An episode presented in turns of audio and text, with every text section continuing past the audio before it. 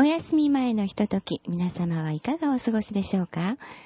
京都 FM797 京都三条ラジオカフェよりお送りしております。この番組は幸せ特急 I love me と題しまして、自分を大好きになって幸せになろうという番組です。人が幸せな人生を歩めるかどうかは、その人が自分自身を好きであるかどうか、それにかかっているんですね。自分自身を心から愛して、大好きになって、さあ一緒に幸せ特急 I love me で素晴らしい人生の旅に出ましょう。この特急列車はすべて指定席となっています。皆様ご乗車いただけましたでしょうか？皆様のお供をいたしますパーソナリティは杉本あかりです。どうぞよろしくお願いいたします。それでは、幸せ特急 I love me 出発です。さて、前回はですね、中道精神ということについてお話ししました。何かね、嬉しいことがあった時に、あんまり有頂天になって喜びすぎると、今度ね、悲しいことがあった時、どん底まで落ち込んでしまって、結局感情の振幅が激しくなって、心身ともに疲れてしまうというね。だから嬉しいことがあった時に瞬間的に大喜びするのはいいんだけど、すぐにその感情を元にできるだけ戻すようにすると、まあ、冷静にできるだけね、早くなるようにすると、そういうことを心がけてるとね、そんなに振幅が激しくなくて、穏やかで幸せな感じでいられるということでした。さあ皆さんどうなんでしょうね。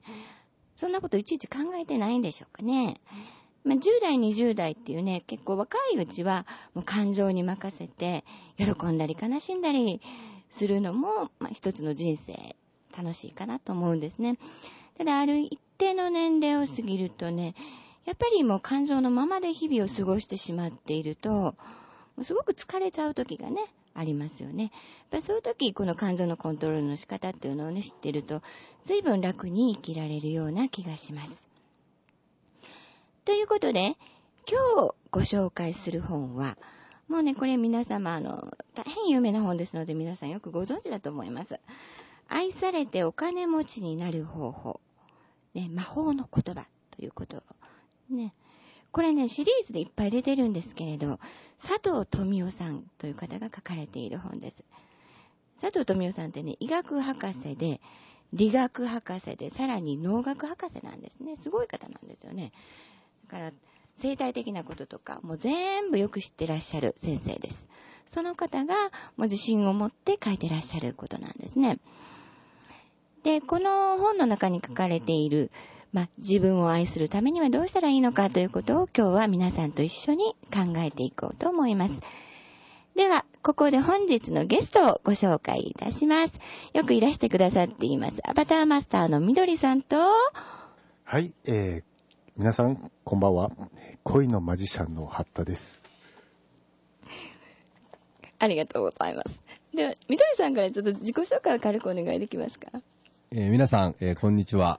えー、緑敦と申しますが、えー、私もやっぱり、まあ、45歳になって、まあ、子供子供が3人おって、奥さんがおって、まあ、いろいろありましたけど、ようやくここに来て、本当に自分がこう好きになりだして、何かが、えー、大きな歯車がぐるぐる回り出した気がして、まあ、あのきっと皆さんと同じだと思いますけど、まあ、また今日も、えー、楽しいひとときをご一緒に過ごせたらいいなと思ってます。えー、本日もどうぞよろしくお願いします。ありがとうございます。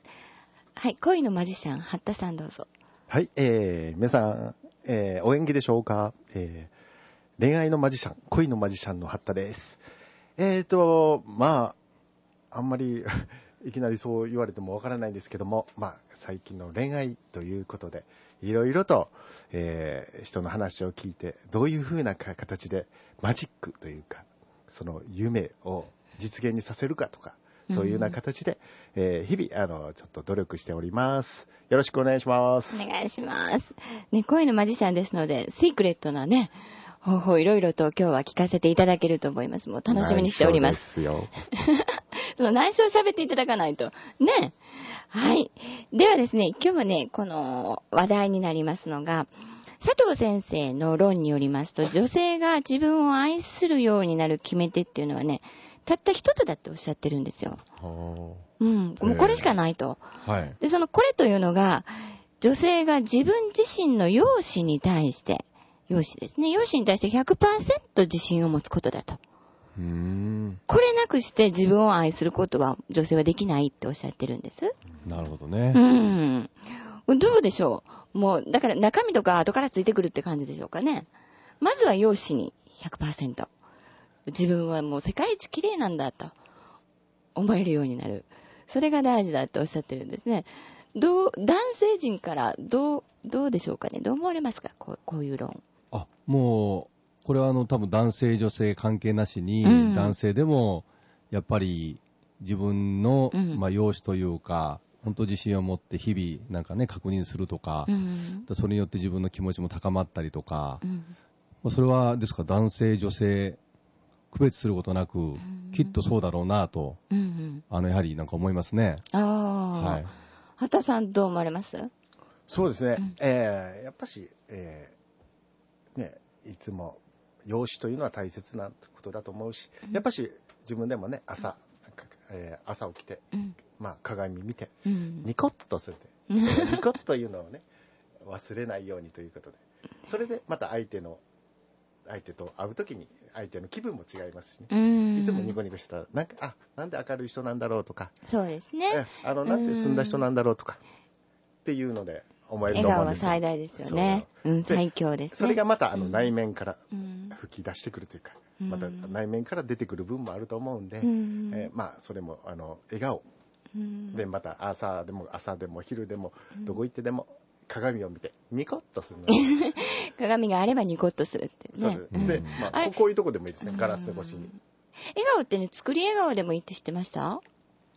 あもうそうですねね形。形が大事ですよね、絶対ね。そうな形はらしいんですねうんなんか脳のメカニズムからいくと、作り笑顔でもあまり変わんないそうなんですよ、効果が。はあうん。で、本当にすごく辛いことがあった時とか、しんどい時とかね、もう、例えばもう、くったくたに仕事で疲れちゃってるとかっていう時に、もう心から笑いましょうってなかなか無理じゃないですか。はいはいね。だからそういう時は作り笑顔でもいいんだそうです。うんうん。口角を上げてにってする。うん。やっぱしねこう暗く暗いのとねやっぱしニコッとされて、え女性ニコッとされるとね男性弱いですもんねそれまた違う意味じゃない？ですか。あ すいませんあのちょっと脱線してしまいましたはい。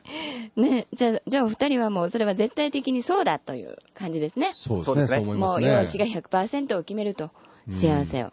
ね。で、あの、佐藤先生がおっしゃってるのは、じゃあこの自分の容姿に100%自信を持つための方法っていうのをね、提案してくださってるんです。はい。で、それ、とても簡単なことなんですけれども、簡単というかシンプルなことなんですけれど、あの、鏡をね、鏡ありますよね。はいはいあの、ちっちゃな手鏡をいつもこうバッグとかポッケに入れておいて、はい。1日に最低30回から100回ぐらい、できれば100回ぐらい見ましょうと。はあ。っていうふうにおっしゃってるんですよ。うー。うんん。これ、鏡を見ると、容姿に自信が、あ、それで鏡を見たときにね、必ず褒めないといけないんだって。うん。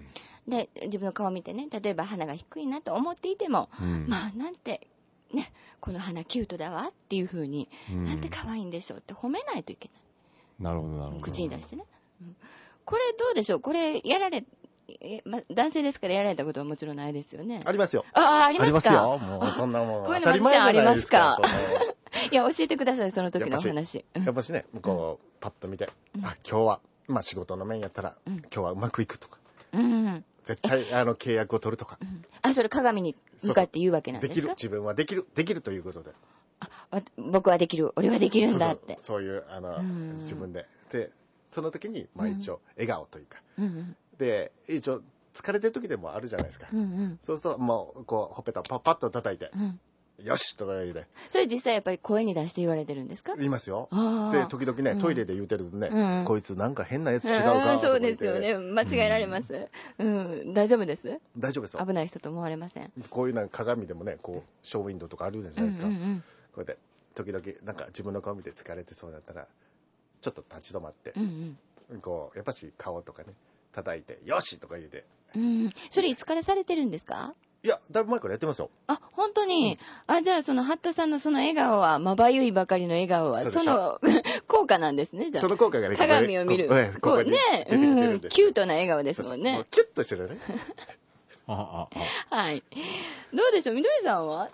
鏡やっぱりそうそう。今まで。僕は鏡をね、うん。もちろん男性なんで常に持ってるわけじゃないし、うんうん。まあちょっと、あの内容は違うかもしれないけど、うん。まあ、よくそのありがとうをね、毎日毎日ありがとう、ありがとうって言ったら、うんうん。そのありがとうって思える出来事をね、うんうん。引き寄せるとかってよく言うじゃないですか。ええまあ多分考え方は一緒で、ええやっぱりどうであれば自分のいいところをうん。自分で認めて、美しい、綺麗だ、うん。私の目の輝きはね、うん。もう最高だって大好きって言ってたら、大好きっていう方がねう、ん。を引き寄せるとかね。じゃあ、こういうことですか？私は、じゃあ鼻は低いけど目は自信があると。じゃあ、この目、なんて綺麗なんでしょうって言ってたら、じゃあ、君の目は綺麗だよっていう人が現れるってことですえかまあ、よく言うね、引き寄せの法則ってね、あの皆さんこう、まあ、本屋さん行ったらね、よく出てますけど、はいはい。うん。本当にその自分が目が美しいと、うん。何歳になってもですね、うんうん。思ってれば、いや、本当にあなたの目って美しいですねっていう男性がですね、ややっぱり引き寄せるとか、多分そういうのはあると思うんですね、きっと世の中。すごいですね。それすごい理論まあ、です、それアバアバターのね、そういう、あまあ、そういう引き寄せの、